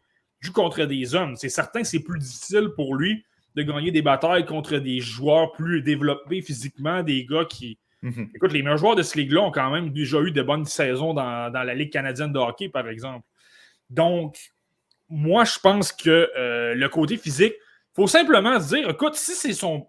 Parce que tu as raison, c'est son plus gros point négatif, si on veut, c'est qu'il se fait tasser quand même pas, mal. Et c'est parce qu'il est tout simplement plus jeune que les autres. Et donc, s'il travaille ça, travaille sa, travaille sa force physique, et je trouve que c'est l'aspect du jeu qui se travaille le plus, la force physique. S'il débarque dans deux ou trois ans et que c'est plus un problème, c'est là que moi je dis attention on a peut-être une future vedette dans les mains. Ouais, ça prend juste de la volonté pour améliorer cet aspect-là de, ton jeu. Avant qu'on passe à un autre pays, Marky, je veux absolument te parler de Simon Nemec parce que moi, c'est un espoir que je trouve que ça fitterait parfaitement avec les Canadiens de Montréal. Tout dépendamment à quel rang le Canadien va repêcher, mais advenant que le Canadien, price de retour, Edmonton, on se met à gagner au retour de la pause COVID. Et finalement, on dégringole un petit peu et qu'on pêche plus dans le bout de, de 9-10 il faut considérer Simon Nemec, qui, qui, est, dans mon sens, à moi, un défenseur offensif potentiellement élite dans la Ligue nationale. Ouais, ben écoute, je pense que lui, ce qui Moi, Simon Nemec, ce que je dirais, c'est que c'est peut-être un des espoirs dans, le haut euh, de la QV qui est le plus sûr. Il est super, super bon défensivement. Son bâton toujours bien placé. Euh, il, a une bonne, euh, il a une bonne lecture de jeu. Le il va couper le jeu au bon moment à l'adversaire. Ça, il est extraordinaire à ce niveau-là. Je vais être honnête avec toi, moi, au début, je trouvais que son jeu offensif, je n'étais pas certain que ce serait un gars qui, allait piloter l'avantage numérique, qui, allait devenir un premier défenseur parce que euh, au niveau de son lancer frappé, au niveau de son sens offensif, il, est correct. Pas, je ne dis pas qu'il est atroce, mais est-ce qu'il est élite pour devenir un Adam Fox, un, Eric Carlson, un, euh, parmi les, vraiment les défenseurs d'élite, je pourrais même te nommer euh, Drew Dowdy, je pourrais même te nommer des défenseurs peut-être moins bons offensivement, mais qui sont classés de, premier, première paire parce qu'ils sont élites partout. Euh, là, c'est ça que je me. Je te dirais que j'ai encore des réserves là-dessus. comme je te dis, je le trouve bon, mais ce qui est exceptionnel dans son sens offensif, je trouve un peu moins. Mais là, tu vois, les derniers matchs que j'ai pu voir, je trouvais qu'il transportait pas mal plus la rondelle. Je trouvais que c'était intéressant. Il y a une bonne lecture de jeu, puis il va au bon moment. Il va pas là pour mettre son équipe euh, dans le trouble. Il le fait toujours au bon moment, puis ça amène de bonnes chances de marquer. Ça, tu vois, c'est intéressant. Là. Il a monté un peu plus dans mes listes parce que j'ai vu ça. Et, là, lui, avec la Slovaquie dans ce tournoi-là, euh, ben, tu me vois venir, la Slovaquie, c'est pas l'équipe qui a le plus de profondeur. Moi, je pense que Simon Nemec, on va lui demander d'être le fer de lance en défense, le premier défenseur. Puis, tu sais, quand je te parlais de l'équipe russe que je trouve moins bonne en défense, c'est un peu pour ça que je place les Slovaques devant. Ils ont, ils ont, le facteur national, justement, la petite fierté, mais en défense, je les trouve pratiquement meilleurs que la Russie. Écoute, Simon Nemec, c'est un choix top 10 que je viens de te dire, il est pratiquement sans faille en défense. Mohamed Doulin, c'est un numéro 1, mais lui, défensivement, c'est pas mal plus difficile. Donc, je pense mhm. déjà là, tu as, un avantage.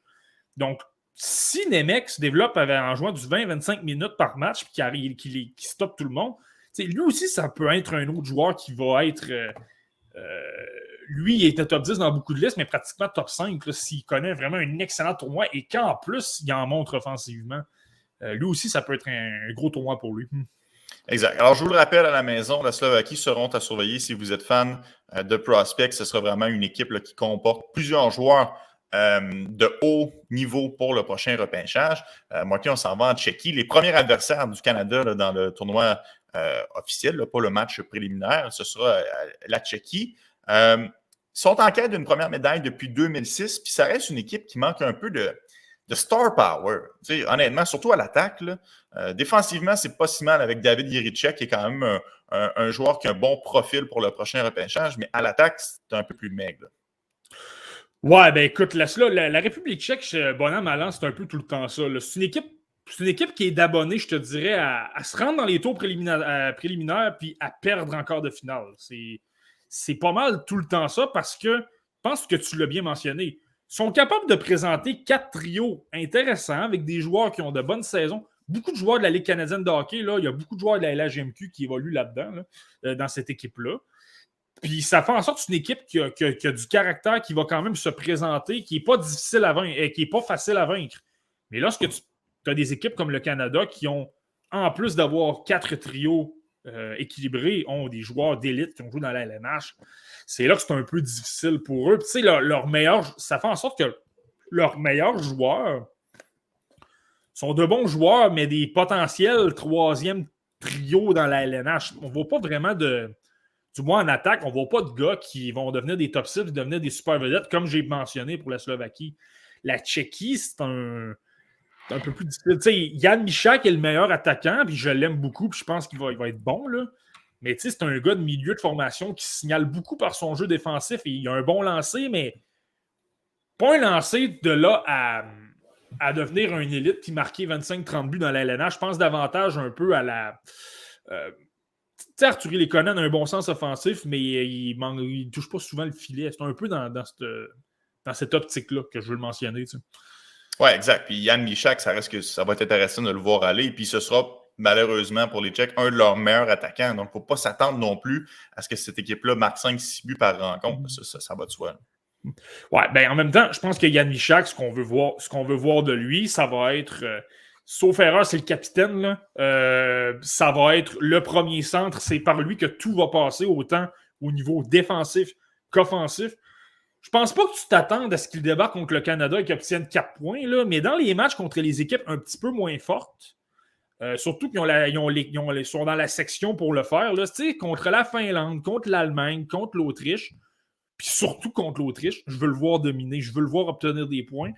Euh, puis contre le Canada, là, c'est son jeu défensif davantage que je veux surveiller. S'il est capable de signaler et, pas avoir euh, et ne pas avoir l'air trop fou face à un Shane Wright ou à un Mason McTavish, ben, là, je peux dire qu'on a de quoi d'intéressant sous les mains avec Yann Michak, mais ne vous attendez pas à ce qu'il devienne le meilleur pointeur du tournoi non plus.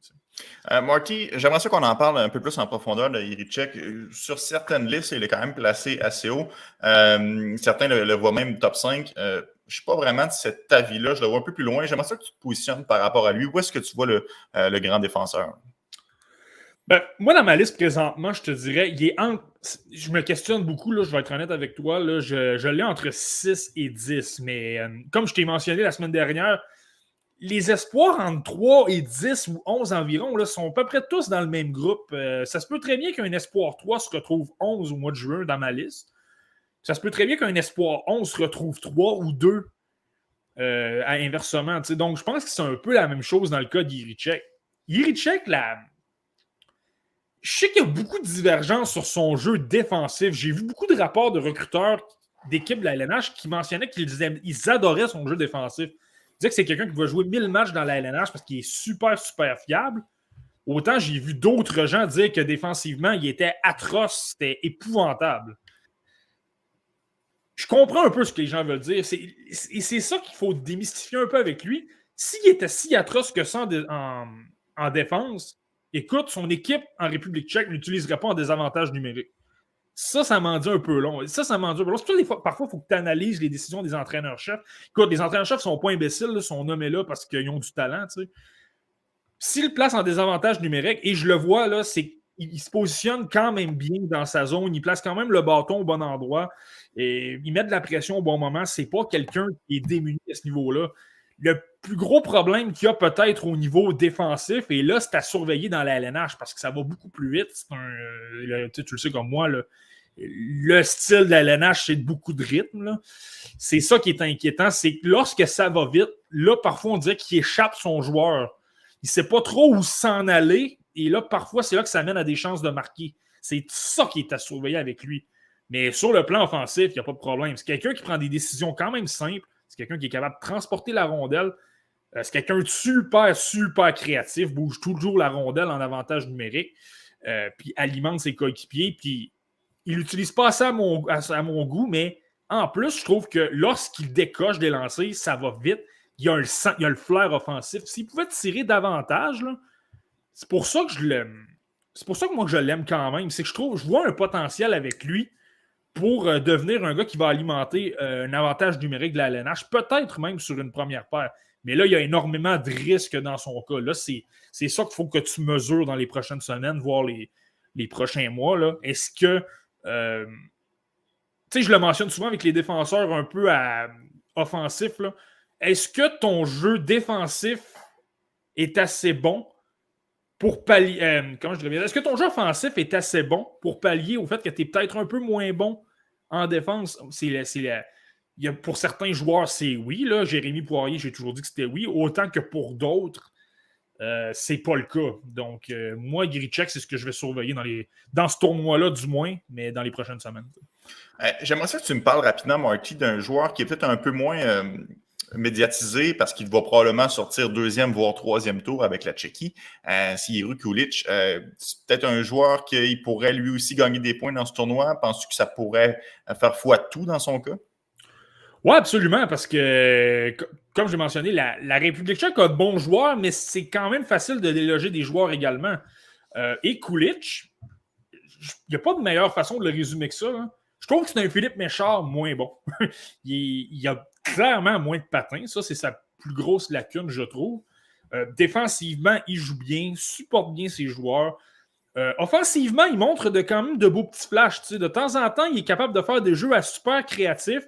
Euh, utilise beaucoup des feintes d'épaule pour déjouer. Ça, c'est toujours très bon. Tu es pas mal plus imprévisible lorsque tu utilises tes épaules pour déjouer que seulement tes mains. donc, ça, c'est bon. et c'est ça qui le rend intéressant. Là, le problème, c'est son coup de patin. C'est pourquoi présentement, je l'ai peut-être un petit peu plus loin. Mais s'il est capable d'améliorer ça, il est capable de montrer également au niveau des moins de 20 ans, lui, c'est ce qui est à surveiller. C'est qu'il joue quand même contre des hommes en Tchéquie, contre des gars de 20, 25, 30 ans. Donc, c'est peut-être normal qu'il signale un peu moins offensivement. Là, s'il débarque contre des équipes avec des joueurs avec moins d'expérience, ben, s'il peut ressortir, je pense que là, lui aussi peut améliorer ses chances, peut gagner des points, puis peut-être devenir. Euh, je sais que dans certaines listes, il est au premier tour, mais peut-être euh, en majorité en premier tour dans, certaines listes. Dans la mienne, il pourrait peut-être se retrouver au premier tour, honnêtement. Présentement, il ne l'est pas. Puis il pourrait vraiment me faire changer d'idée. Bon, euh, j'aimerais ça qu'on parle d'un autre espoir qui est un peu là, entre les deux, le premier et deuxième tour, dépendamment des, recruteurs et des listes. Il se passe en, Suisse. Un, il a évolué toute la saison en Suède, c'est Yann Bixel. Euh, on n'a pas eu l'occasion d'en parler par le passé, mais là, je, veux t'entendre là-dessus, Marty. C'est un gros défenseur. Il, est 6 pieds 5, il est 215 livres. Est-ce que ça, ça peut faire assez pencher la balance pour que ce défenseur-là soit repêché au premier tour? Oui, absolument. Puis je pense qu'il est moins offensif que le joueur que je vais nommer, là, mais c'est parce qu'à certains points, ça me fait penser un peu à Maurice Sider. Il y a un gros, il y a un gabarit à peu près semblable. C'est un gars qui va se retrouver un peu plus dans les mêmes situations. Sider est allemand, a toutes les de belles opportunités pour se, signaler au niveau international. Bixel, ça va être avec la Suisse. Euh, oui, il y a un gars comme Noah Mayer qui est très bon et qui va avoir beaucoup de temps de jeu, mais euh, Mais Bixel, s'il se signale moindrement, il a vraiment la chance d'être le défenseur numéro un, jouer contre les gros trios adverses. Tu imagine, là, tu le vois jouer contre euh, Shane Wright, contre euh, Mason McTavish, puis oui, supposons que le Canada marque des buts quand même, mais tu vois que Bixel est solide, qui tient son bout dans les coins face à un McTavish qui a joué dans la Ligue nationale, face à un Perfetti, puis que tu vois qu'il n'a pas l'air trop fou, que ça passe davantage de l'autre côté que de son côté. Lui, ça le fait bien pareil. Puis tu as pas mal plus d'indices intéressants de dire OK, s'il est capable de bien jouer contre ces gars-là chez le du côté du Canada ou des États-Unis ou n'importe quelle équipe, ben, il y a des bonnes chances à dire OK, il est capable de faire ça dans l'LNH, fais-y prendre deux ou trois années d'expérience, puis ça va devenir un défenseur vraiment excellent. Moi, ma question, sur le plan physique, il n'y a pas de problème. C'est un quelqu'un qui frappe beaucoup, qui est bon physiquement. Moi, ma, ma grosse question, c'est offensivement. Là, je trouve qu'il en apporte peut-être pas, euh, peut-être pas beaucoup. Euh, c'est peut-être ça ma principale euh, question. Je veux dire, défensivement également, son bâton. J'aimerais qu'il utilise mieux son bâton. il a tendance à davantage utiliser son corps, son physique pour pousser les, joueurs adverses. Euh, mais le problème, c'est que son bâton est souvent, euh, souvent dans les pas, il n'est pas au sol. Donc, l'adversaire souvent euh, va ressortir du coin avec la rondelle quand même. Ça ne donne pas grand-chose. Mais ça, c'est un détail mineur. Là, je pense que ça va, ça va se travailler. Je pense que c'est à peu près ça qu'il faut s'attendre dans le cas de, de Liane Bixel. Hmm. dans les dernières années, Marty, on a vu quand même le programme allemand être capable de produire plusieurs joueurs de qualité. Bon, évidemment, le Tim Stützle vient en tête, Lucas Reichel, Moritz Seider. Euh, c'est peut-être un peu plus faible à ce niveau-là cette année. On le sait, l'année dernière, les, Allemands ont réussi à terminer sixième du tournoi. Ce serait quand même surprenant qu'ils réussissent à répéter l'exploit cette année. Ouais, non, non, non. Ben, cette année, ça va être difficile, je pense, pour, pour l'Allemagne.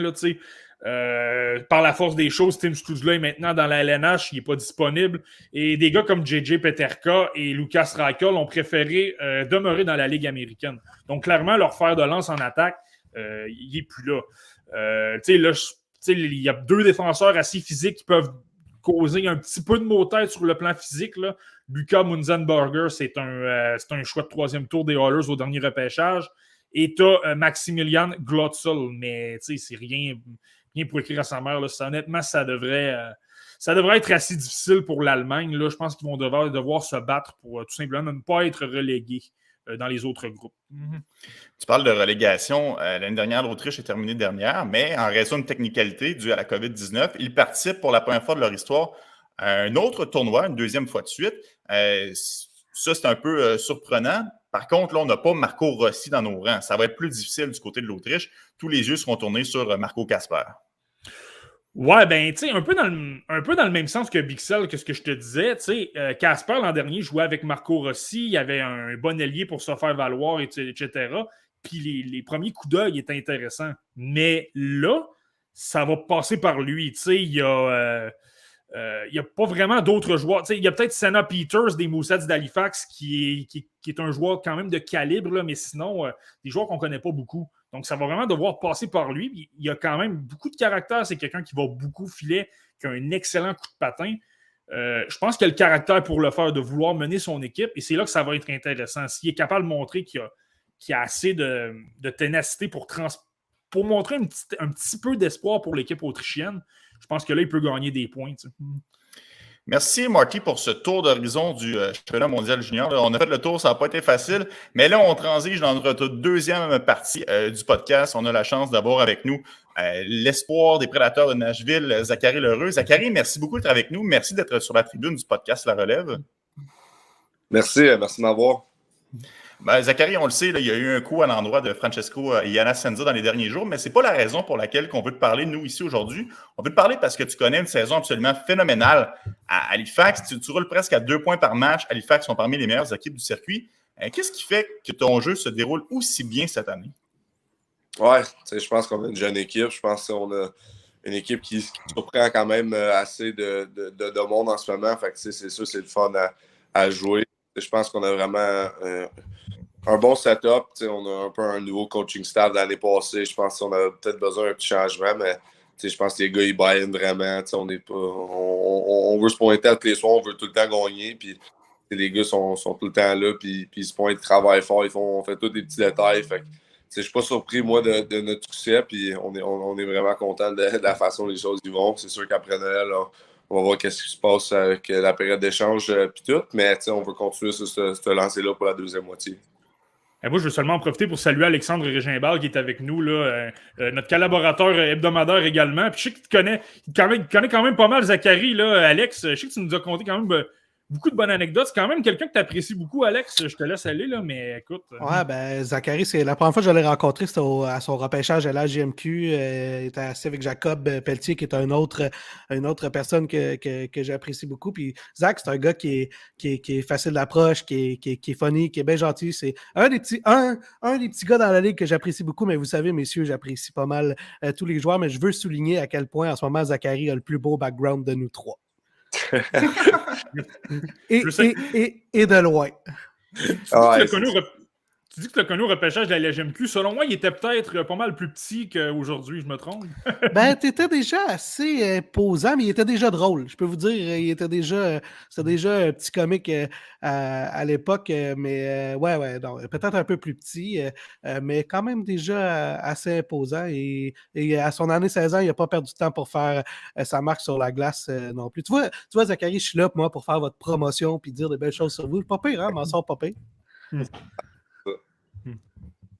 Euh, Zachary, euh, on a parlé beaucoup du championnat mondial junior au cours de cette édition-là. Euh, évidemment, on le sait, pour l'équipe canadienne, il y a énormément de talent. Il y a plusieurs joueurs de talent au pays. Et on le sait aussi, c'est surtout un tournoi de 19 ans ici au Canada. malheureusement, tu n'as pas reçu d'invitation. Est-ce que tu es déçu de ne pas recevoir d'invitation de la part des dirigeants de l'équipe Canada? c'est sûr, tu sais, après mon camp cet été, je pensais que que j'avais vraiment démontré mes habiletés. Je pense que j'ai connu un bon début de saison, puis j'en avais fait assez pour euh, recevoir une invitation, mais comme tu l'as dit, c'est un tournoi de 19 ans, c'est quelque chose qui est vraiment hors de mon contrôle, que je peux pas euh, me fier dessus. Fait quand je ne l'ai pas reçu, c'était une déception dans un sens. Mais en même temps, j'ai pris ça comme, euh, comme un positif, une raison de travailler plus fort. Puis je pense que depuis ce temps-là, j'ai mon meilleur hockey. Fait c'était un peu une, une tape ses fesses, mais mais c'était quelque chose qui m'a juste poussé à, travailler plus fort. Puis, je pense que c'est ça que je prouve en ce moment. Oui, mais justement, je regardais, je regardais tes chiffres dernièrement. Tu es sur une séquence de 11 matchs de suite avec au moins un point. Est-ce que c'est une cause à effet? C'est vraiment ça qui t'a fouetté à te pousser encore plus pour te dire l'année prochaine, je vais amasser mon billet pour euh, la classique hivernale? Ah, 100% C'était vraiment plate. C'était pas le fun pour moi de, de, de recevoir cette nouvelle-là. Mais ça fait partie de la vie. Comme je dis, c'est vraiment hors de mon contrôle. Je peux pas vraiment rien, dire de plus que, que ça. Puis, je pense que je, fais la bonne affaire en ce moment de, de prendre ça trop, trop personnel, de vraiment juste focuser sur moi-même pour que j'ai un an là, pour préparer pour l'année prochaine. Est-ce que les dirigeants d'Hockey Canada t'ont parlé avant d'avoir ta, ta non-sélection? Tu quand même un choix de premier tour, tu es quand même quelqu'un qu'on pouvait s'attendre de voir avec le camp. Est-ce qu'on t'a parlé ou pas du tout? Non, ça, c'est leur comité à eux autres. C'est eux autres qui, qui, se parlent entre eux pour, pour décider, l'équipe. Moi, j'ai aucune idée vraiment qu'est-ce qui a été dit ou, comment ça s'est déroulé, mais pour répondre à la question, non, j'ai vraiment rien reçu. C'est sûr, mon agent, mon coach, il me parle. eux autres, ils en, savent un peu plus, mais je pense pas qu'il y, ait énormément euh, de choses que j'aurais pu faire de, de, différent. Je pense que je veux pas changer mon style de jeu, changer ma personne. Je vais y aller avec euh, la tête haute pour l'année prochaine, avec euh, le sourire d'en face, puis euh, je vais tout faire pour mettre les, chances de mon côté. En même temps, Zachary, tes coéquipiers, lui, qui a fait l'équipe de façon peut-être un peu surprise. Elliot Desnoyers connaît une, belle saison. Toi, est-ce que tu as été surpris de le voir faire l'équipe ou tu, comme tu le vois à tous les jours, tu disais qu'il avait des bonnes chances de pouvoir peut-être enfiler le chandail d'équipe Canada? Ouais, moi, je savais que je n'allais pas le revoir avant Noël quand il est parti. moi, j'ai confiance en lui quand personne quand personne l'a eu. Je pense qu'on a joué ensemble à Moncton, puis il n'avait peut-être pas eu les minutes qu'il voulait, puis ça l'a pas nécessairement aidé. Puis quand il est arrivé à Halifax, il a. Je pense qu'il y, a bien, bien du monde qui sont surpris, mais moi, je le voyais qu'il avait ce potentiel-là, qu'il était capable de, le faire. Puis, il, était capable de glisser jusqu'en cinquième ronde euh, dans la Ligue nationale. Puis, le monde, euh, tu vois déjà qu'il qui, le regarde, puis il aurait pu sortir bien plus haut que ça. Puis, je pense qu'il va juste montrer euh, à, plus en plus de monde que, que c'est un, un, prospect de, de, premier calibre qui est capable de vraiment tout faire la glace. C'est un bon teammate. c'est un des, des, meilleurs que j'ai joué avec. Il n'y a, rien qui me surprend de lui qui fasse cette équipe-là parce que c'est travail extrêmement fort. Il fait tous les petits détails que, à un moment donné, euh, le bon karma, il, va faire le tour puis il va l'aider. C'est vraiment c'est fun à voir. C'est excitant pour moi d'être capable de regarder ça. Pour comprendre l'importance d'Eliott de, Desnoyers, moi j'ai regardé beaucoup de matchs des, des Moses l'an dernier, là, principalement pour te voir parce que tu étais, admissible au repêchage. Mais euh, est-ce que je me trompe ou euh, Elliott Desnoyers, votre équipe allait quand même bien. Elliott Desnoyers s'est blessé, c'était quand même ton joueur de centre. Et on dirait que l'équipe euh, a eu plus de difficultés par la suite. Est-ce que je me trompe? Puis à, quel point à quel point ça montre qu'il est super important au Bouzès. C'était quand même votre premier centre. Là. Hmm. Ouais, c'est sûr que c'était notre meilleur joueur. Fait déjà là, quand tu perds ton meilleur joueur, c'est beau temps facile. Il y, a des autres gars qui step up. Mais c'est aussi notre leader. C'est un gars qui, que, les, les, le monde se capable de suivre. Fait tu, tu, le vois dans une game, tu le vois dans une pratique, tu veux travailler plus fort quand tu le vois, tu, tu veux l'aider. c'est sûr que quand tu passes ce, morceau-là d'une équipe, tu veux pas que l'équipe se défaite tout seul. Il y a d'autres gars qui step up. Puis je pense je pense capable d'apprendre assez de lui, puis d'essayer de, prendre la tâche, mais ça, ça allait pas être ça allait pas être parfait, mais ça allait pas être exactement comme il est capable de le faire parce qu'il n'y en a pas gros dans la ligue qui sont capables d'être un leader naturel comme qu'il l'est. Et pour que Zachary Lheureux nous dise qu'Eliott Desnoyers est un exemple à suivre au niveau de l'acharnement et du travail, je pense que ça en dit long parce que c'est pas mal une de tes qualités, on va se le dire. Là. ouais, c'est sûr, mais c'est un gars de même qui. C'est son succès, ça vient de là. Fait que euh, c'est sûr, c'est le fun d'avoir. Euh, Zachary, il y a bien des amateurs au Québec qui auraient aimé ça de te voir enfiler le chandail des Canadiens euh, l'an dernier lors du repêchage. Bon, finalement, tu as été choisi au 27e rang, euh, tout juste devant Montréal. Est-ce que toi, chez toi, t'espérais voir le Canadien te repêcher? Ah, moi, moi, je voulais juste sortir en première ronde, vraiment.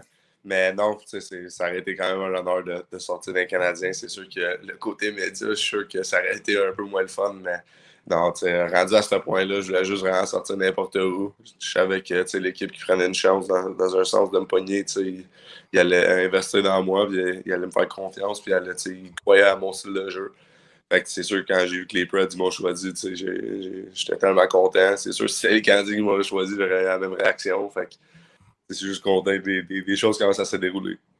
Hey, Zachary, tu parles de ton repêchage avec les prédateurs, puis ça me fait penser, là, je pense, honnêtement, ça a peut-être été une, sinon la plus belle histoire que j'ai vue du repêchage 2021. Puis c'est Alex qui me l'avait fait partager. Je me souviens, la soirée se termine, Alex m'appelle, puis il me dit Écoute, je viens de parler avec Zachary Lheureux, là, il a été repêché par les prédateurs, puis je vais te laisser le raconter, Alex, parce que j'ai trouvé ça super intéressant. Écoute, euh, j'ai eu la chance de voir euh, tes réactions pratiquement off the record, là, mais j'avais tellement trouvé ça beau. J'avais fait OK, lui, comme il y a des gens contents, là mais pas comme Zachary Lheureux. Je vais te laisser raconter, Alex, parce que j'avais trouvé ça impressionnant. Ouais, je sais pas si tu viens de ça, Zach. On, on se prépare à faire euh, l'entrevue ensemble, puis là, ben, il y a toujours une partie un peu off the record, on, on se parle avant. Euh, puis j'ai vraiment senti que Zachary, là, ben, en fait, c'est pas compliqué, je l'ai pas senti, il me l'a exprimé. Là, j'ai dit, tu sais, comment tu te sens avant qu'on commence à travailler, puis il était comme, man, je capote. il était vraiment, tu sentais que c'était vraiment sincère là, dans sa. Il dit, je sais pas comment, je, je, je, sais pas comment me sentir. C'était comme vraiment, c'était vraiment un beau moment parce que tu sentais que c'était sincère, puis qu'il était. En même temps, Zach, il réalise, comme, d'une certaine manière, toute notre notre rêve de petit gars, c'est-à-dire d'être repêché dans la Ligue nationale. Là, puis tu sentais que c'était vraiment sincère, puis que c'était.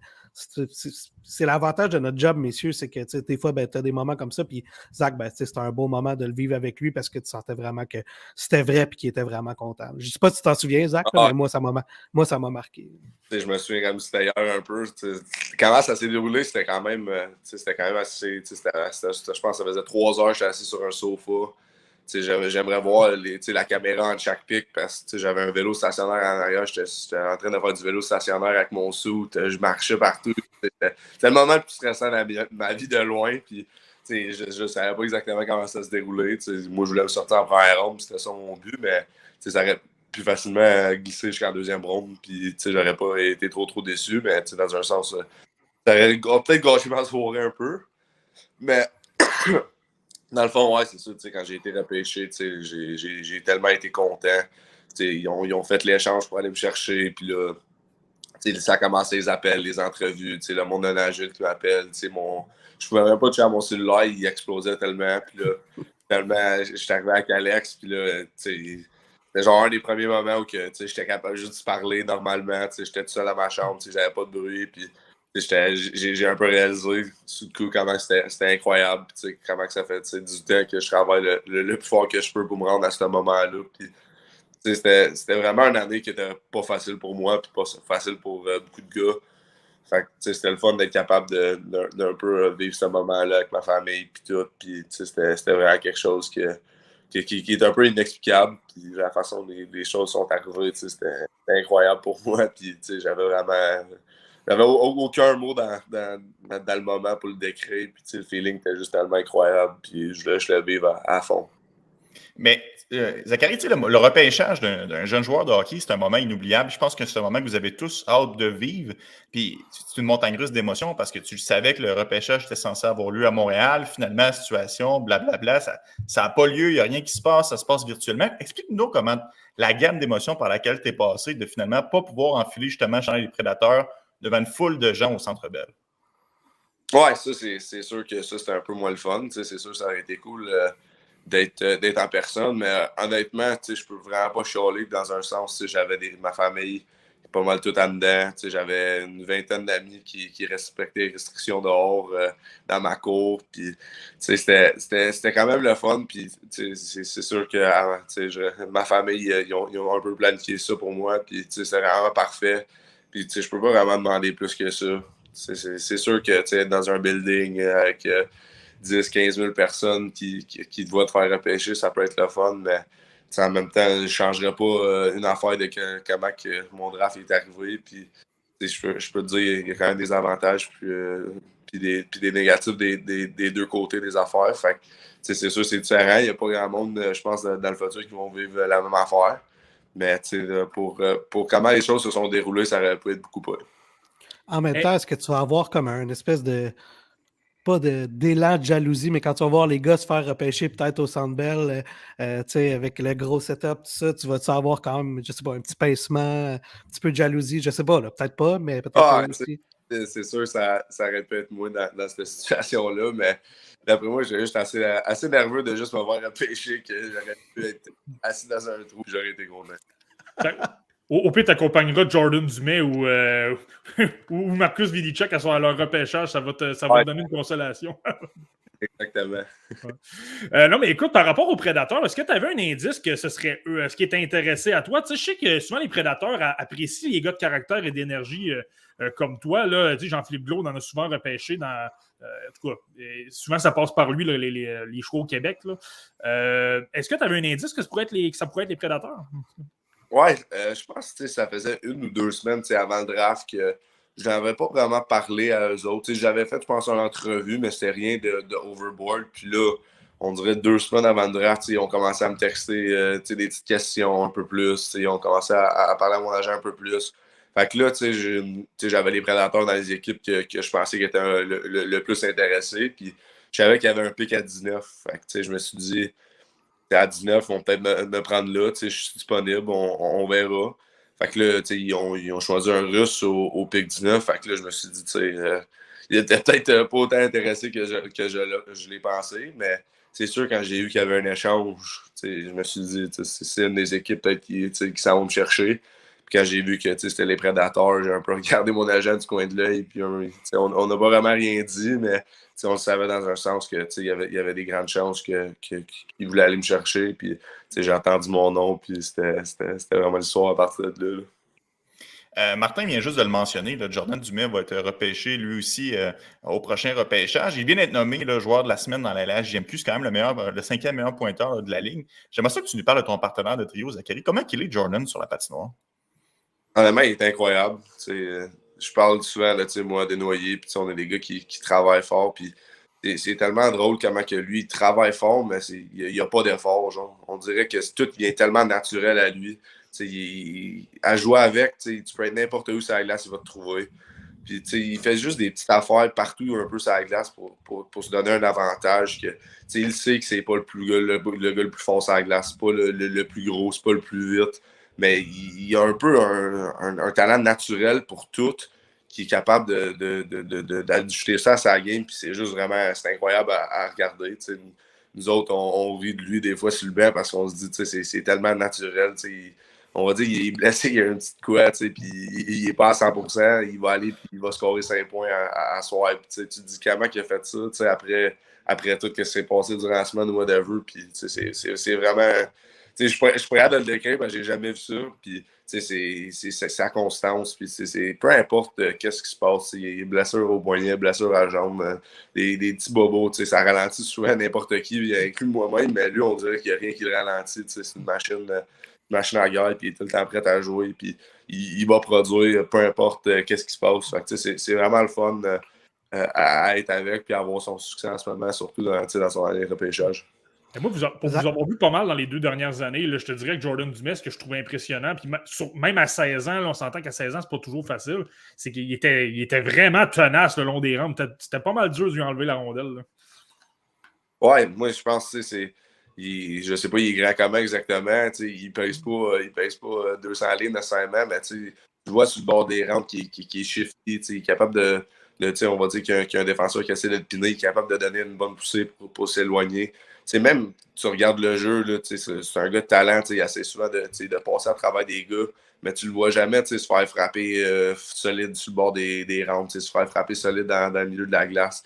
Il, est assez intelligent pour sortir des situations de même, puis c'est toujours avoir l'avantage sur euh, un, joueur défensif. Ouais, c'est impressionnant, puis euh, j'aimerais être capable de, de, de faire les avoir comme lui des fois. Euh, Zachary, je, veux te faire commenter sur euh, un de tes anciens coéquipiers qui, a fait ses débuts dans la Ligue nationale, Justin Barron. Est-ce que tu as été surpris de le voir rappelé par euh, l'Avalanche du, Colorado? Toi, tu as joué, près de lui là, aussi. Alors, comment tu as vu sa progression? Oui, je pense que c'est excellent pour lui. J'ai pas vraiment eu la chance d'y parler un peu récemment, mais c'est un, un, autre gars qui, qui, c'est un excellent leader. Il était notre capitaine l'année passée, puis c'était excellent pour moi d'être capable d'apprendre de lui. Son, son, talent, c'est un autre qui il est tellement naturel, sa, sa, sa poussée, euh, juste la façon qu'il est capable de, de, ralentir et de contrôler un jeu. C'était une question de temps avant qu'il amène ça à la Ligue nationale parce que tu le voyais que sa coche qu'il avait dans la GMQ, il était déjà prêt à, à, faire le step pro. Puis, je voyais qu'il avait déjà un bon succès dans, dans, la Ligue américaine. Fait moi, je savais que c'était vraiment juste une question de temps avant qu'il ait eu sa chance. Puis là, euh, tout est pas mal fermé, malheureusement pour, pour eux, mais en espérant qu'il est capable de rester là puis, puis prouver qu'il mérite un spot. Euh, Zach, on le sait, c'est pas une surprise pour personne. Tu es quelqu'un qui a une très bonne éthique de travail, tu es quelqu'un qui travaille super fort, autant sur la passe noire que dans le gymnase. Euh, notre ami qui est justement présent ici, euh, Alex Régimbal, fait beaucoup de vidéos sur les différents joueurs de la GMQ. Il a justement passé une journée avec toi dans une journée typique d'entraînement. On va regarder ça, qu'est-ce que ça donne, un petit preview de ce qu'Alex est en train de faire. Je sais pas si c'est la caméra, mais on dirait soudainement je suis à.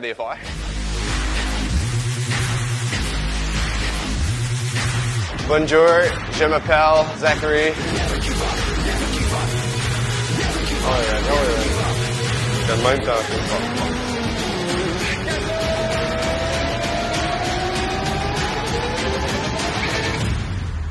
Mon nom, c'est Zachary Lheureux et bienvenue dans ma journée d'entraînement. Action!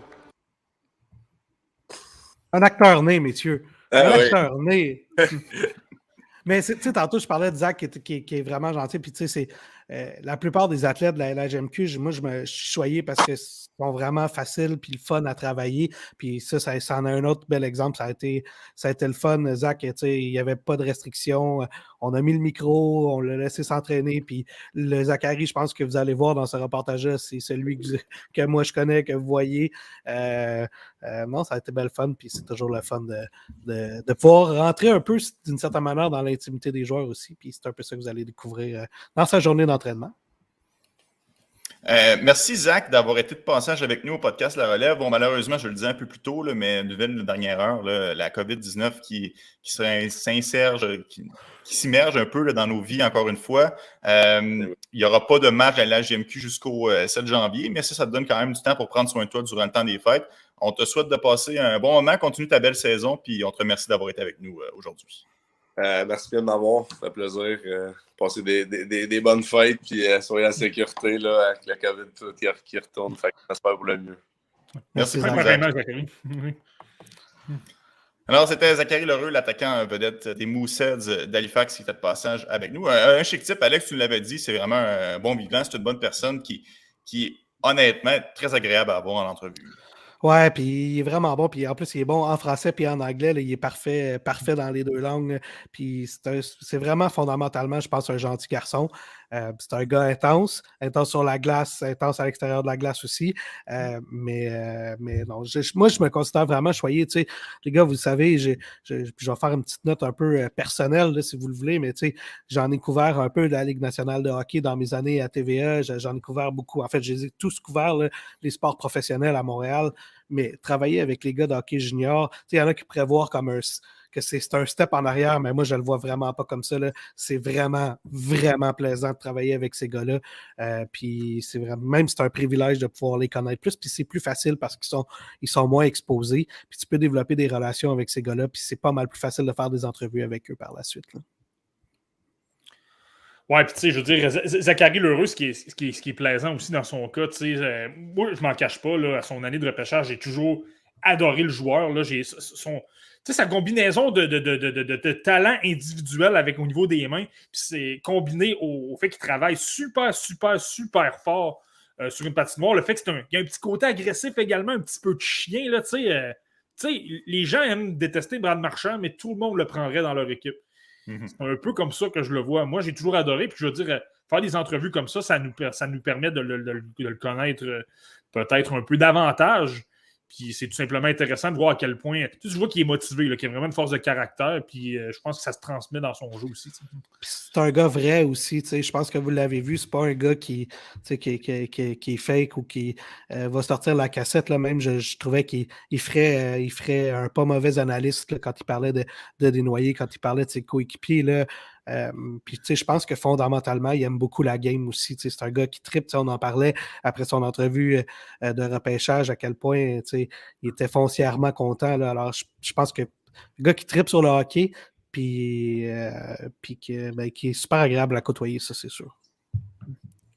merci beaucoup, Alex, encore une fois, de ton passage au podcast La Relève. On est déjà rendu à plus d'une heure trente minutes. On va mettre fin à ça pour euh, pour aujourd'hui. On se donne rendez-vous la semaine prochaine en espérant que tout se déroule bien là, avec la COVID qui s'invite de plus en plus euh, à la fête. On espère que le championnat mondial junior va être capable de bien se dérouler malgré les circonstances qui sont euh, sincèrement très fâcheuses. Pour nous, ainsi que pour vous à la maison, on va avoir du bon hockey et on vous invite à l'écouter. Et vous pourrez suivre nos résumés euh, la semaine prochaine. Marty, petite nouveauté, peut-être qu'on va essayer d'implanter dans les prochains jours avec le Twitter, puis peut-être un résumé par jour d'une petite vidéo. Veux-tu nous en parler un petit peu? Oui, on s'est dit que ça pourrait, être, ça pourrait être plaisant pour vous, les amateurs qui, qui aimez suivre le, Mondial Junior, suivre surtout les espoirs. Tu sais, je ne vais pas nécessairement cibler euh, le meilleur joueur du match. Mais une fois par jour, je vais essayer de cibler un joueur qui a retenu mon attention, vous décrire un peu pourquoi il m'a impressionné. Des courtes capsules, et deux minutes maximum. Ça va vous permettre de connaître un peu plus les, espoirs. Ça se peut que je prenne un match là, euh, Suisse-Slovaquie, ça se peut que ce soit un joueur là-dedans, comme ça peut être un joueur dans Canada-États-Unis. On prend un joueur, on vous le décortique très, très rapidement. Ça vous permet de voir un peu mes impressions. Puis par la suite, ben, on va voir comment vous allez aimer ça, mais c'est ce qu'on vous propose peut-être pour le, Mondial Junior. je savais pas que tu du montage vidéo. pour voir ces, euh, ces capsules, juste, à nous rendre, juste à vous rendre sur la page Twitter euh, du podcast La Relève. Merci de nous suivre. Merci de continuer à nous envoyer, nos à nous envoyer vos questions. On est vraiment content de vous lire. On est vraiment content de vous répondre. Continuez à nous suivre. C'est vraiment apprécié. Podcast La Relève. Alexandre Gimbal, merci beaucoup. On se dit peut-être à la semaine prochaine. On va sortir de mes vacances juste pour vous, messieurs. C'est bon. Martin Thériault, merci beaucoup. En mon nom personnel, je vous souhaite de passer une belle semaine.